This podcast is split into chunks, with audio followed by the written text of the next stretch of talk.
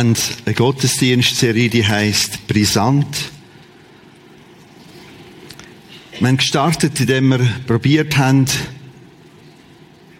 einem bösen Gesicht zu geben. Wir haben von Auschwitz geredet. Wir haben das erklärt im Kontext von der Philomena Franz, wo in fünf KZs war. Es ist heute schwierig, über das Böse zu reden, obwohl es brutal präsent ist. Interessant, es ist wie ein Change im Gang. Zurzeit kannst du in Zürich, kombiniert von kirchlicher, kultureller und anderen gesellschaftlichen Kräften, eine ganze Serie über mehrere Wochen verfolgen. Das Böse. Plötzlich darf man es wieder thematisieren. Letzten Sonntag haben wir probiert, auf das einzugehen, was mache ich mit Islam, Islamismus? Wie kann ich mit dem umgehen? Brisant. Und heute zugespitzt in dieser ganz konkreten Frage, wie kann ein Gott von der Liebe den Menschen in die Hölle rühren? Ich finde es auch schwierig, über das zu reden. Warum? Weil es auch schwierig war vor 20 Jahren. Wo mir der Arzt gesagt hat, Herr Christus, Sie haben Knochentumor. Eben ein fortgeschrittenes Stadium. Wir müssen sofort etwas Umfangreiches machen. Der Bericht ist nicht schön gewesen. Und doch nötig. Und es hat Lösung gegeben. Und dann vor Jahren, wo ich gelernt habe, Autofahren, das war nicht schön gewesen, wo der Experte gesagt hat, der Christen sind, sind durchgekehrt.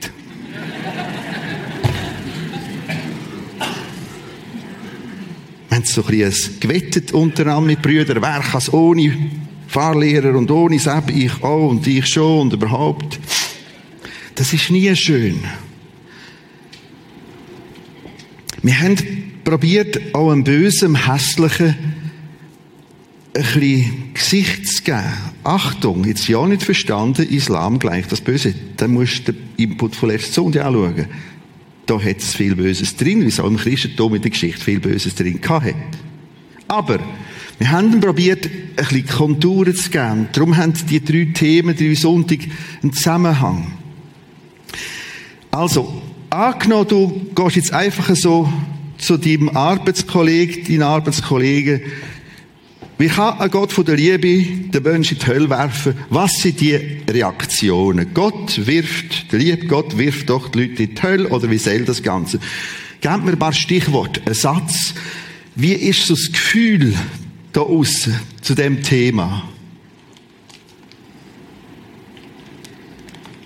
Spontan? Angst. Angst. So einen Gott will ich nicht glauben. Gott wirft nicht. Gott, Entschuldigung? Wirft nicht. Ah, Gott wirft nicht. Mutlosigkeit. Mutlosigkeit. Wir haben einen freien Willen.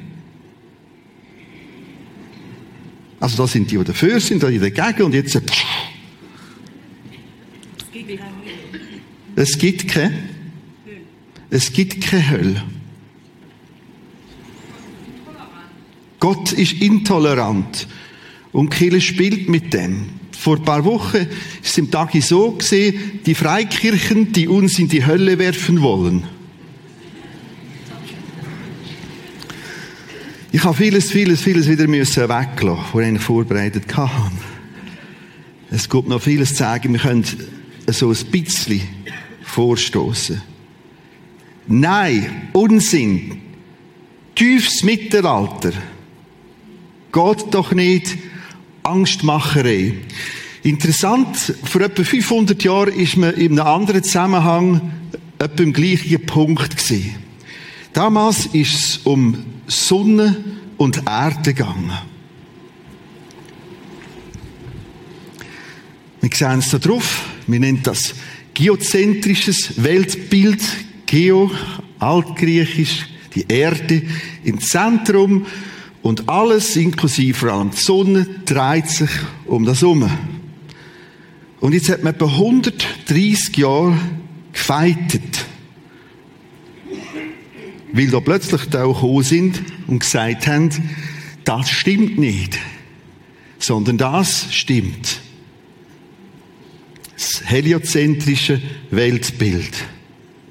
Die Sonne in der Mitte, die Erde drumherum und der Mond kreist wieder um die Erde und vor ein paar Tagen haben wir, oder gestern oder vorgestern, haben wir das mit der Sonne, Mond, mit der Mondfinsternis, Sonnenfinsternis gehabt. Also, jetzt sind da Leute gekommen, Nikolaus Kopernikus und Galileo Galilei, und haben angefangen zu arbeiten, schauen, machen. Der Galilei hat noch ein Buch geschrieben, hat aber müssen das sich abschwören von dem Buch und beim Rauslaufen soll er brummelt haben und sie dreht sich doch. Bewegt sich doch. Nämlich die Erde um die Sonne. Heute wissen wir, es ist das Untere.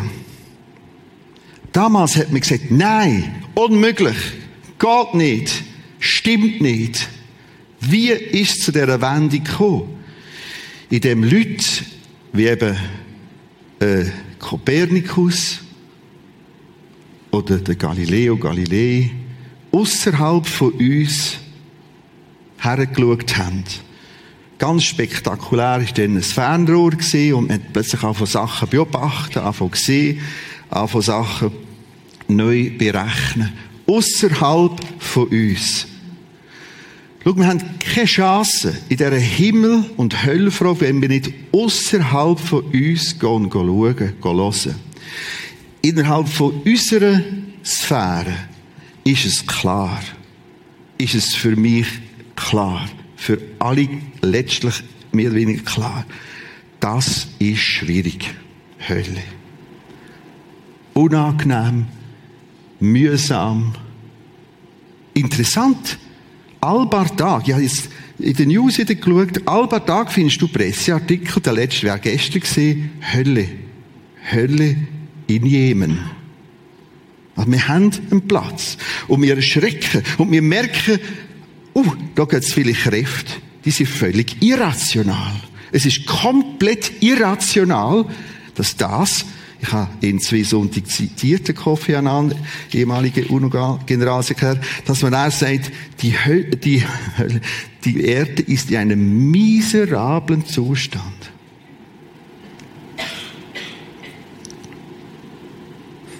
Jetzt müssen wir außerhalb von uns Informationen holen. Ein Zugang ist im Johannes 3. Oder dort wird es genau so gemacht. Da ist Nikodemus, hat ein breites Wissen, sehr gut ausgebildet. Und jetzt geht er interessanterweise in der Nacht, dann, wenn es nicht so peinlich ist, Gott zu fragen. Schön, dass du heute da bist, jetzt was Tag ist. Und wir müssen endlich die Peinlichkeit hinter uns lassen. Wir müssen wieder Fragen stellen. Nochmal, das Böse als einer der Themenzyklen in Zürich. Wir müssen wieder am Tag Fragen stellen. Wie ist das? Wir müssen wieder lernen, über den Horizont rauszuschauen. Ich habe mich konfrontieren lassen mit dieser Diagnose. Das Erste, was ich dort in dieser Arztpraxis gemacht habe, ich habe gefragt, haben Sie mir ein Glas Wasser? Ich habe mich meine Psychosomatik davon durchdrehen. Das ist nicht schön. Trotzdem ist es so gesehen. Herr Christ, der Knochen ist kurz vor dem Brechen. Wenn wir jetzt nicht sofort etwas machen, kommt es gar nicht gut. Also, und so ist der Nikodemus, und er hat geistliche Fragen über Jenseits, wie komme ich in den Himmel und, und, und. Nikodemus ließ nicht locker und fragte Jesus. Jetzt geht er da fragen, wo Fachperson ist. Er geht da fragen, wo zuständig ist. Warum ist er zuständig? Das merken wir in der nächsten Bibelvers. Aber wie soll das nur vor sich gehen? Die Frage, die er hat, auf die Frage gehe ich jetzt gar nicht groß ein, sondern ich will euch zeigen, wie sich Jesus da vorstellt. Jesus erwiderte, du, also Nikodemus, du Nikodemus bist doch ein erkannter Gelehrter in Israel und müsstest das eigentlich verstehen. Es ist eigentlich ein Wahnsinn, dass wir über Himmel und Hölle praktisch nichts wissen, wo wir dermaßen unheimlich gut gebildet sind. Fast vielleicht ein bisschen verbildet. Du hast doch einen erkannt, du bist doch ein erkannter Gelehrter in Israel, das eigentlich wissen. Verstehen? Also Jesus ringt mit dem. Jesus merkt etwas von dem. Wow. Wahnsinn. Elf. Glaube mir. Geduldig um Mitternacht. Seid Jesus. Lass Nikodemus. Wir reden nur von dem, was wir genau kennen. Und was wir bezeugen, das haben wir auch gesehen. Wenn du jetzt weiterlesest und mit einem Ausgang ein Blatt mit, mit lauter Bibeltexten über Himmel und Hölle zum Mitnehmen. Jetzt musst du dir überlegen, wer hat das geschrieben? Der, der kann sagen, ich habe einen daran gesehen, was abgeht. Nochmals, gell? Wir reden nur von dem, was wir genau kennen. Und was wir bezeugen, das haben wir auch gesehen. Es gibt mehrere so Bibeltexte, wo, wo Jesus drum ringt und sagt, hey Leute, ich sage euch, was ich einen dran gesehen habe. Eben wie dort beim Galileo, Galilei, drüber ausgeschaut. Und er, Jesus, hat drüber ausgeschaut. Und jetzt wieder das tiefe Seufzen trotzdem. Denkt ihr, das sind viel gescheiter. Nehmt ihr unsere Worte nicht an. Ihr glaubt, es kommt ein gewisser, wie äh, so ein Verzweiflungshauch von Jesus. Ihr glaubt mir ja nicht einmal, wenn ich von ganz alltäglichen Dingen rede. Wie also werdet ihr mir dann glauben, wenn ich euch erkläre, was im Himmel geschieht? Himmel meint jetzt mal einfach das gesamte Jenseits. Es ist eine Not, eine riesen Not. Letzten Mittwoch zu ich eine fantastische Weiterbildung bei der Uni in Zürich gesehen. Zurzeit läuft in Zürich noch neben Bösen ein anderer Zyklus. Der heißt das Universum. Äh, Im ganzen März, die zweite Märzhälfte, hochspannend. Das Thema ist Zufall oder Plan Gottes, das Universum das ist dermaßen ein Strom von Leuten. Das riesige Auditorium ist gefüllt gewesen. Das nächste Auditorium müssen dazu nehmen. So brisant und fragend sind die Leute heute. Ein Astrophysiker ist nicht Christ einer ist Christ. Das war Norman Paler wo ich da als Talkgast hatte. Eine Pfarrerin und noch der Präsident der Freidenkervereinigung in der Schweiz. Hochspannend aber auch alarmierend, wie vom nichtchristlichen Wissenschaftler null, null Chance zugelassen wird, über den Tellerrand rauszudenken. Es gibt nichts, es ist niemand, es ist Staub und wird wieder Staub. Es ist ein rein kaltes mathematisches Universum. Und das hat er mit einer Stimme gesagt, wo ein Wunder ist. Mit einer Lunge, wo ein Wunder ist. Halt, nein, das ist nur, die wollen Gott immer als Lückenbüsser. Ich habe im Nachhinein, kommt jemand auf mich zu, ein Biologe, der kennt mich, der muss irgendwie auch manchmal da sein, vielleicht ist er heute auch da, arbeitet an der Uni und sagt, Lückenbüsser, Lückenbüsser. Die Datenmenge, wo wir daran arbeiten, wird jeden Tag größer und größer und größer und größer. Datenmenge von Wunder über Wunder, wie eine Zelle funktioniert. Und jetzt merkst du, wir sind eigentlich da Jesus seufzt und muss sagen, ihr glaubt mir nicht einmal, wenn ich von ganz alltäglichen Dingen rede, wie als wäret ihr mit dem Glauben und so weiter. Tja, das wäre die Idee, dass wir beim Fachmann, bei der Fachperson hören. Und schau, Jesus ist dermaßen eine Fachperson. Er ist von dort gekommen, zu uns gekommen, wieder dorthin zurückgegangen. Und es gibt zu viele Fakten, warum das er der Fachmann ist oder die Fachperson ist. Das wäre jetzt ein ganzes Thema für sich. Weißt du, weshalb ich glaube? Weil ich weiß. Ich glaube nicht wegen Gefühl. Weil ich weiß. Nur das Wunder der Prophetie rund um Jesus, auf Jesus und was Jesus gesagt hat und vieles anderes zeigt, da ist ernst zu nehmen. Das ist etwas von Gottes Liebe, wo in dem Vers 11 und 12 zum Ausdruck kommt. Wie denn? Ich erkläre es. Schau. Er sagt, damals unter seinem Wort, so ist es einer dran. Und die glauben es nicht. Weißt du, was er macht? Er sagt es nochmal. Und die Masse glaubt es wieder nicht. Und er sagt es nochmal. Und die Menge kreuzigen ihn vom Golgatha-Hügel. Und er sagt es nochmal. Es ist immens Gottes Geduld mit uns Geschöpf. Bevor wir jetzt weitergehen, kommt eine ganze Predigt für sich. Aber die mache ich ja nur in ein, zwei Minuten. Weil die gebe ich euch mit. Es wird am Ausgang, da und im Kino verteilt. Ja, was ist denn Himmel? Was ist Hölle? Wie ist denn das? Hölle, du kannst es daheim lesen mit diesen Texten.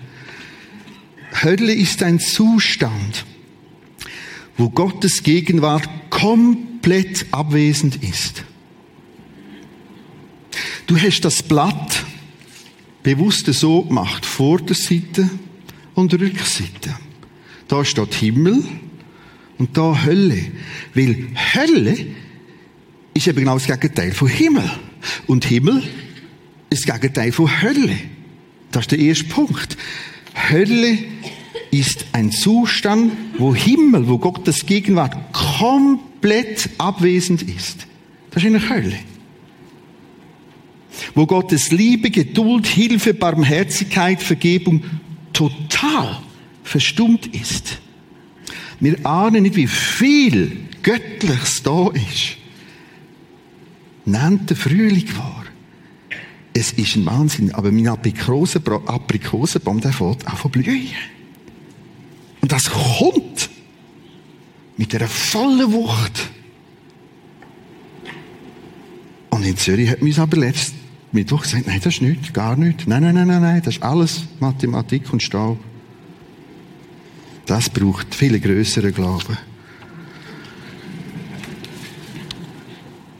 Hölle ist ein Zustand, wo Schmerz ist. Dargestellt in dem Wort von Feuer. Was Feuer? Wie Feuer? Was ist denn Feuer? Können wir nicht beschreiben. Schmerz. Es ist ein Ort, wo das Böse, das Dämonische, das Teuflische daheim ist. Die Bibel schreibt, da hast du viele so Bibeltexte, Hölle ist ein Ort der dunkelsten Finsternis. Hölle ist ein Ort, ein anderer Text, keine Ruhe, Tag und Nacht. Mach mir doch jetzt nicht Angst! Stell dir vor, ich hätte dann auf den Doktor so reagiert. Herr Doktor, Sie machen mir Angst. Ich gehe jetzt zu einem anderen.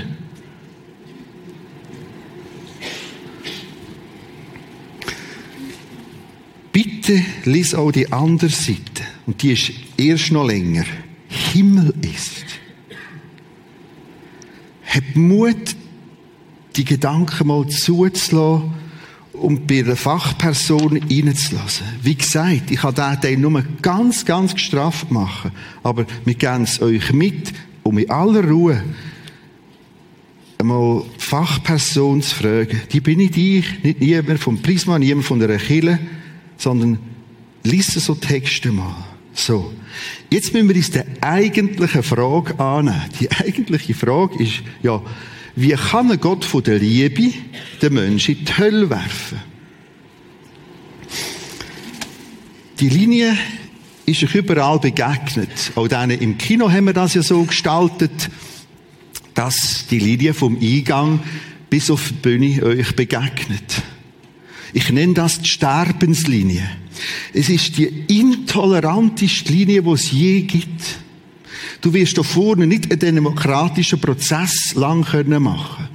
Kein Probesterben. Ja, es gibt aber NATO-Erfahrungen. Uh, das gibt ganz, ganz, ganz, ganz, ganz, ganz, ganz viele, viele. Da ich mal ja der Sterbenshilfe, halt, das ist Todeshilfe. Sterben ist etwas anderes. Also, das ist die Linie. Du stirbst und dann werden die Glocken läuten.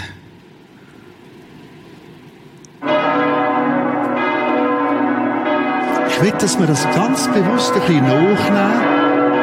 Die Glocken wirst du nicht mehr hören. Die Hinterbliebenen hören sie.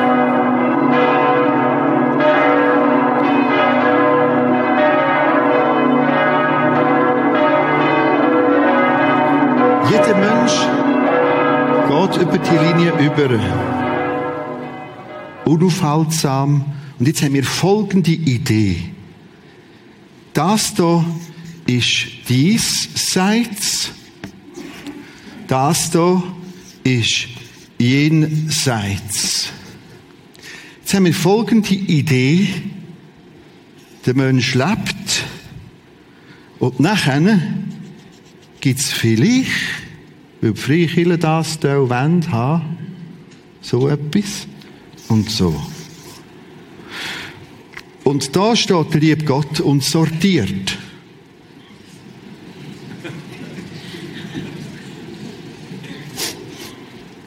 Wirft. Das ist etwa so ein bisschen das. Hinterfragt, wie das heute praktisch nicht mehr.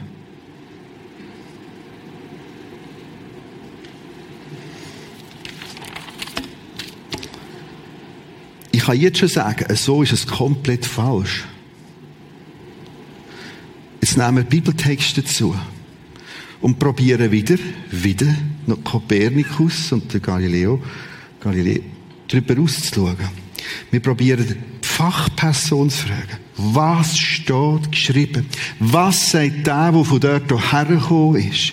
Was sagt Jesus, so ringt und ringt und ringt und sagt, ich erkläre es nochmal, nochmal, nochmal ein erster Text. Matthäus 7, 21 bis 23. Das sind grosse Abschnitte, also das sind drei Verse. Ich bringe immer nur einen kleinen Ausschnitt. Aber zum Notieren, selber lesen. Da steht, und dann werde ich ihnen bekennen, ich habe euch niemals gekannt, weicht von mir. Der Text beschreibt genau die Linie und beschreibt jetzt, ein Mensch stirbt vom Diesseits ins Jenseits. Und jetzt kommt es zu einer Begegnung und jetzt sagt die Fachperson Jesus Folgendes. Hey, ich habe dich nicht kennt. Gang. Der nächste Text. Matthäus 25, 1 bis 13, kleinen Ausschnitt. Wieder ist der Kontext vom Diesseits ins Jenseits. Später kamen die fünf anderen, fünf junge Frauen. Das geht da. Sie standen draußen und riefen, Herr, meint ist der Herr Gott, Herr, mach uns die Tür auf. Also da steht jemand und jetzt beschreibt der Text ausführlich, dass einer da plötzlich eine gewisse Panik entsteht. Herr, mach uns die Tür auf. Aber er, Gott, der Herr Gott erwiderte, was wollt ihr? Was wollt ihr denn? Ich kenne euch nicht. Der Mahnung für uns, deshalb seid wach, haltet euch bereit. Der dritte Text. Lukas 13, 22 bis 30, wieder ein ganz kleiner Ausschnitt. So viel ihr dann auch klopft, wieder ist Bild von dieser Linie, und es ist eine Tür, und jetzt geht es um einen Eingang ins Jenseits, und jetzt wird klopft und poldert an die Tür. So viel ihr dann auch klopft und bettelt, Herr, Herrgott, mach uns doch auf. Es ist umsonst, er wird euch antworten, was wollt ihr von mir? Ich kenne euch nicht. Jetzt müssen wir das Wort kennen. Altgriechisch, da drin werden zwei verschiedene altgriechische Worte gebraucht, so wie es Neues Testament geschrieben worden ist. Das Kennen meint, übrigens die alte Bibelübersetzung haben wir das noch. Das finde ich spannend, das jetzt hier zu bringen. Im Geschlechtsverkehr, Mann, Frau, Frau, Mann, haben wir in der alten Übersetzung noch er erkannte seine Frau. Als kleiner Bub, als ich die Bibel gelesen habe, ich nicht gewusst, was die dort unter, dem, unter der Bettdecke macht.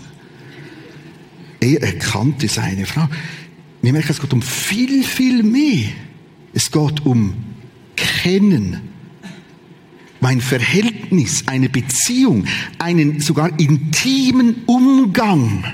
Das meinen die Worte. Das sagt uns die Fachperson Jesus. Das heißt, eigentlich läuft das Ganze, wenn wir es grafisch darstellen, so.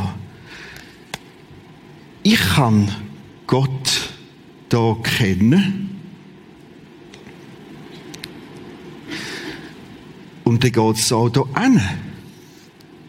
Mit Gott weiter. Oder? Ich will Gott nicht kennen und Gott so weiter. Und an dieser Linie ist nicht ein sortierender, wütiger, sadistischer, kleinkarierter, sondern ein weinender, ein weinender Gott und Jesus. Das Ganze läuft nach Kontinuität. Da geht etwas Weites von da, da über. Du merkst an dieser Stelle, ich kenne die nicht. Wir kennen uns nicht. Wir sind nicht vertraut. Du fragst nicht nach mir. Du hast nicht nach mir gefragt. Das ist das, wo eigentlich in diesen Texten steht. Natürlich kommt es nachher zu einer Aufteilung. Und so unangenehm das tönt. Es gibt Himmel und Hölle. Nicht, weil eine Kille das sagt, nicht, weil der Freikille das sagt, nicht, weil wir etwas sortiert haben, nicht, weil wir werfen sondern weil der Fachmann das so sagt. Jesus selber und alle die, die mitgestaltet haben, einen daran hergesehen haben. Und jetzt stehen die da leidend. Das ist genau richtig gesagt. Nicht ein Werfen, sondern ein Bangen, ein Ringen. Was sich Gott leistet, ist immens. Was sich Gott leistet, ist gewaltig. Ich habe es letzten Mittwoch zu Abend an der, in einem ganz wichtigen, gescheiten Haus gedacht in Zürich. Wow, haben die es wissen. Die wissen sogar genau, wirklich, die wissen das, wenn der Urknall war. Hm, okay. Die wissen ganz vieles und Gott trägt das. In all diesen Vorbereitungen habe ich manchmal für mich am Schreibtisch Tränen gehabt. Wie muss sich das anfühlen, Gott zu sein? Wie muss sich das anfühlen, Schöpfer zu sein von der Elin? Und wenn jetzt die Eltern würden sagen, das ist Staub und Mathematik, Punkt. Haben wir selber gemacht. Ist noch die Idee aufgekommen, letzte Woche, dass wir in 20 Jahren mit künstlicher Intelligenz schon noch einiges mehr werden können machen. die Kontinuität. Schau, weil Gott das sieht, hat er alles unternommen, um das zu durchbrechen und ist sogenannt in Riss gestanden. Wären andere Bibeltexte. Das einzige, die einzige Alternative wäre gewesen, er hat nichts gemacht. Ganz spannende Texte, die haben gar nicht mehr Platz Judas 1, 12 und 13. Judas ist ein ganz kleiner Teil im Neuen Testament. Dort wird es sogar in mehreren Bildern diskutiert. Da geht es darum, es ist wie bei den Wolken. Hat sie da keinen Regen, wird sie da auch keinen Regen haben. Oder es ist wie bei einem Ast, hat er da keine Frucht, wird er auch da keine Frucht haben. Es ist die Kontinuität. Nehmen wir den nächsten Text dazu. Tun wir das in einer ersten Stufe vertiefen. Ganz, ganz fest bekannt, Johannes 3,16. Aber spannend ist, was nachher steht. Denn Gott hat die Menschen so sehr geliebt, dass es einen einzigen Sohn für sie hergab.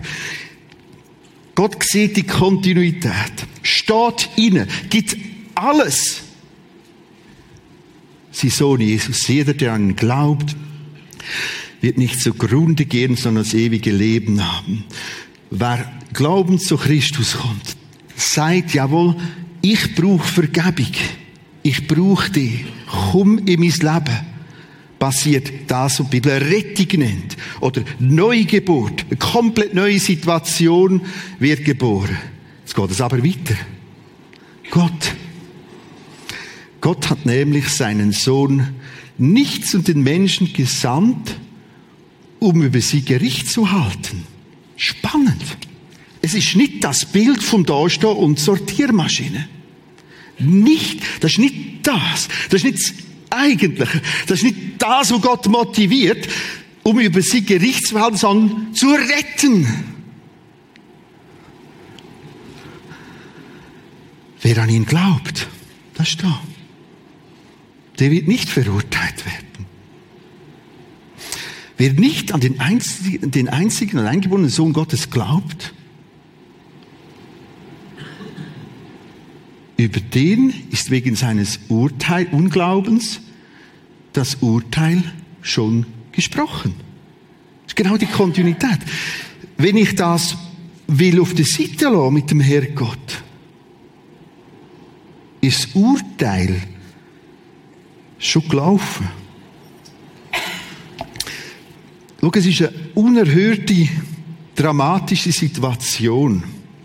Die Menge und die Masse, vor allem in unserer aufgeklärten Zeit, geht das da, aber sagt, es gibt's gar nicht und das gibt's sowieso auch nicht. Ich habe mich an ein Bild erinnert, während unserer Alaska- und Kanada-Zeit. Ich muss halt wieder vom Fischen reden. Und da gibt es eine ganz dramatisch traurige Szene. Ich habe nicht gedacht, dass mich das selber so berührt.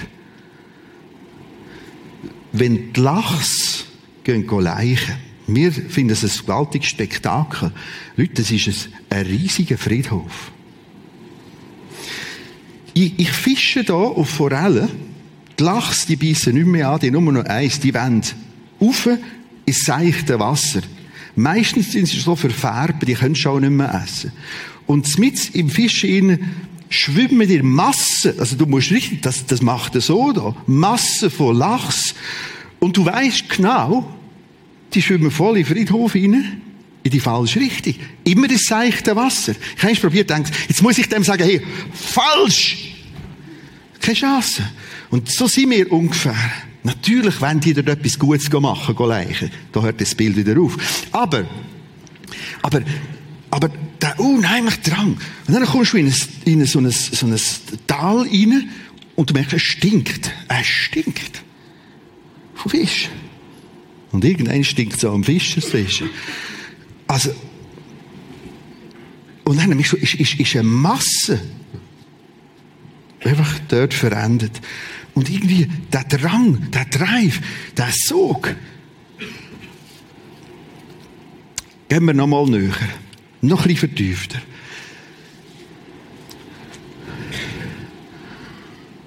Zweite Petrus 3,9.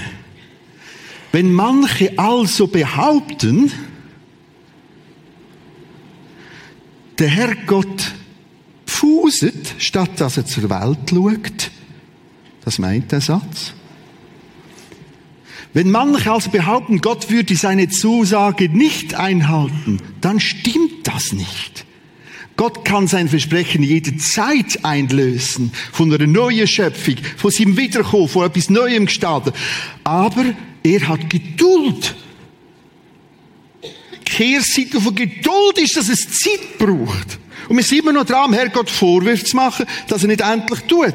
Dann sagt ja, Geduld. Ich warte mit euch. Er will nicht, dass auch nur einer, nur einer verloren geht. Das wäre da Verlorenheit. Jeder soll Gelegenheit haben, zu Gott umzukehren. Es gibt noch einen zweiten Text, Timotheus Text. Gott will, dass jeder Mensch gerettet wird. Es ist nicht seine Freude und Spezialität, da an dieser Acht zu stehen, so wie ich es ein bisschen vorgemacht habe. Aber die Linie kommt. Und er gibt alles. Und das ist gute Nachricht. Evangelion. Wir nennen es Evangelium eingedeutscht. Rettung. Rettung. Er will, dass kein einziger verloren geht. Du sagst, der soll er endlich. Was soll er? Die Karte auf den Tisch legen. Hätte er. Du sagst, der soll er endlich transparent informieren. Hätte er. Mit unheimlicher Menge von auch Denkhilfen, warum dass ich dem kann vertrauen. Du sagst, der soll er endlich eine Lösung machen. Hätte er. Erklärt es nach und nach. Wie viel muss ich bringen? Nichts. Was muss ich machen? Aufgeben. Zugeben. Dazustehen. Du sagst, das macht mir Angst, er soll schweigen. Er sagt, ich werde mal schweigen.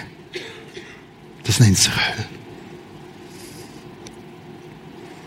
Um diese Frage geht es.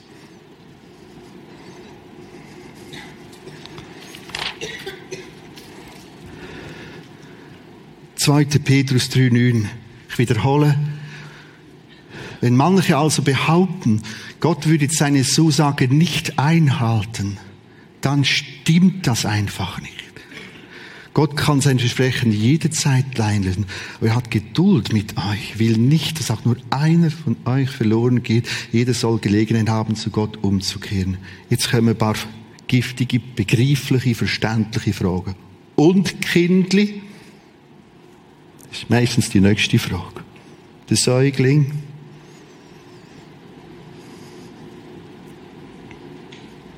Die nächste Frage. Und der Mensch, der vielleicht behindert ist, geistig behindert.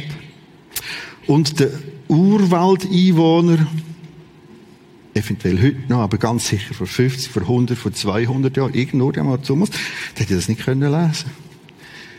Dann der nächste Text dazu.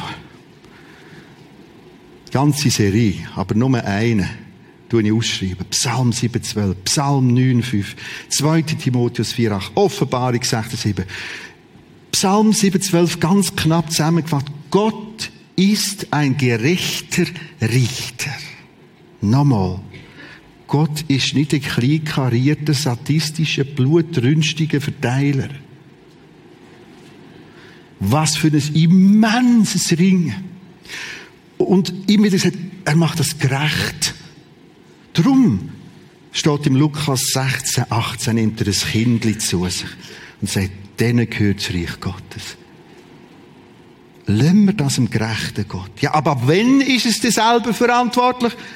Können wir nicht mal sagen, Herr Gott, ich bin nicht dein Berater. Das wäre vielleicht fair. Er weiß das.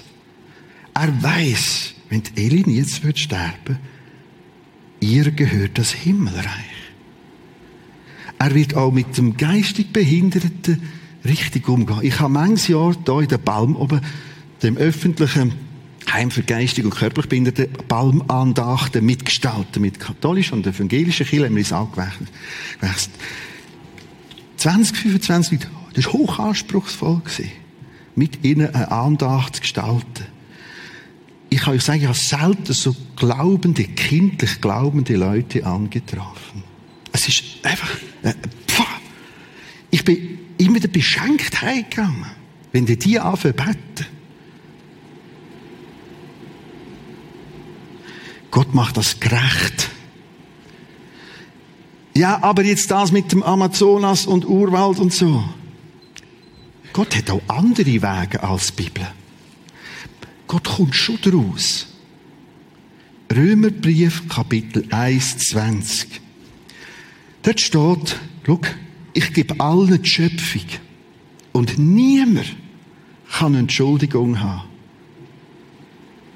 Jeder kann wissen, dass es Gott gibt. Und das Faszinierende ist, dass uns Missionare der Pioniermission immer wieder sagen, wir haben Völker entdeckt, die haben den Schöpfer Gott arbeiten. Nicht der Mond, sondern der Gott, der Schöpfer. Der Viktor, habe ihn kennengelernt im Theologiestudium, im tiefen, hintersten Sibirien aufgewachsen, keine Bibel, nichts, damals sowieso nicht. Aber sein Onkel hat ein Fernrohr gehabt. Und das Größte ist, gesehen, der Viktor beim Onkel hat dürfen durchschauen. Und plötzlich hat es dem kleinen Bub geschnallt. Ich, ich rede mit dem Schöpfer, mit dem Gott. Nicht der Mond ist der Gott, sondern er es gemacht hat. Und ich habe einmal mit ihm über das austauscht. Und er sagt, dann ist meine Umkehr zu Gott, zu Jesus gewesen. Vieles habe ich erst im Nachhinein verstanden. Lassen wir Gott reden. Es gibt noch ein paar andere Zugänge. Aber nimm das. Gott ist ein gerechter Richter. Einem Not steht so, wenn viel anvertraut ist, wird auch viel verlangt. Wenn wenig anvertraut ist, wird wenig verlangt. In die Richtung geht das.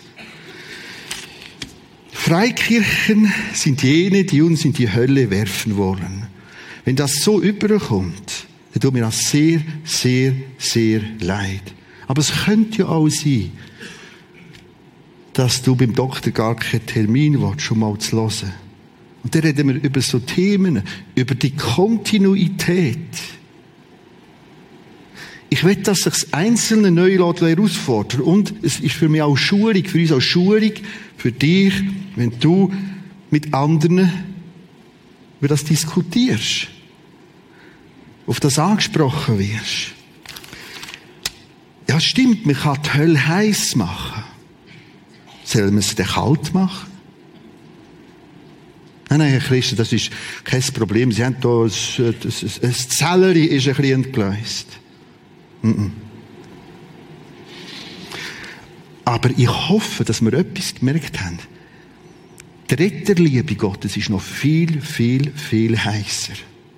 Mit einer immensen Geduld. Wie muss sich das anfühlen? für Gott Schöpfer zu sein und dermaßen verachtet zu werden. Und wir lernen jetzt in die nächste Phase für unsere elenden Entwicklung. Überhaupt noch das Wort Gott zu brauchen, ist schon schwierig. Gott, Dschihadisten, das kommt, ist letztlich Mittwoch begreiflicherweise gekommen. Was ist das für ein Gott, der in solche Glaubenskriege und so weiter? Dabei hat es mit dem nichts zu tun.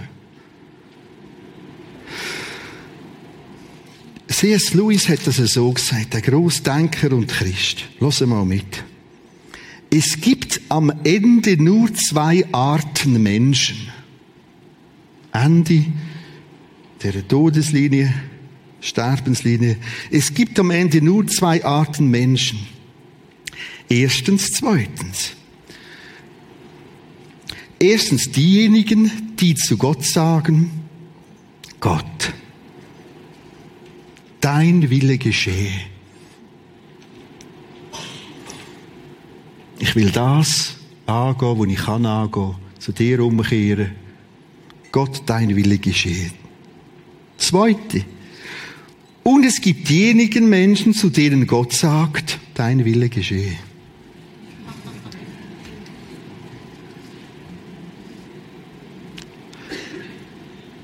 Aber er steht da und gibt alles, um dir zu helfen, dass wir uns richtig entscheiden. Mit all dem ist vieles noch nicht gesagt, aber du hast so ein bisschen eine Grundversorgung, um mit dem umzugehen. Ein paar Bilder. Wohltuend, die zwei Kinder. Also noch unbefangen. Einfach leben. Das Leben nimmt seinen Lauf.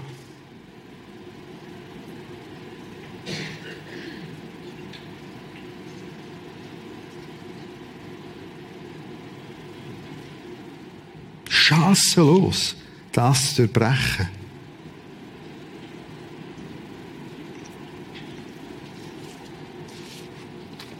Wie kann ein Gott der Liebe den Menschen in die Hölle werfen?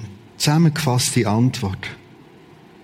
Ein Gott der Liebe wirft die Menschen nicht in die Hölle.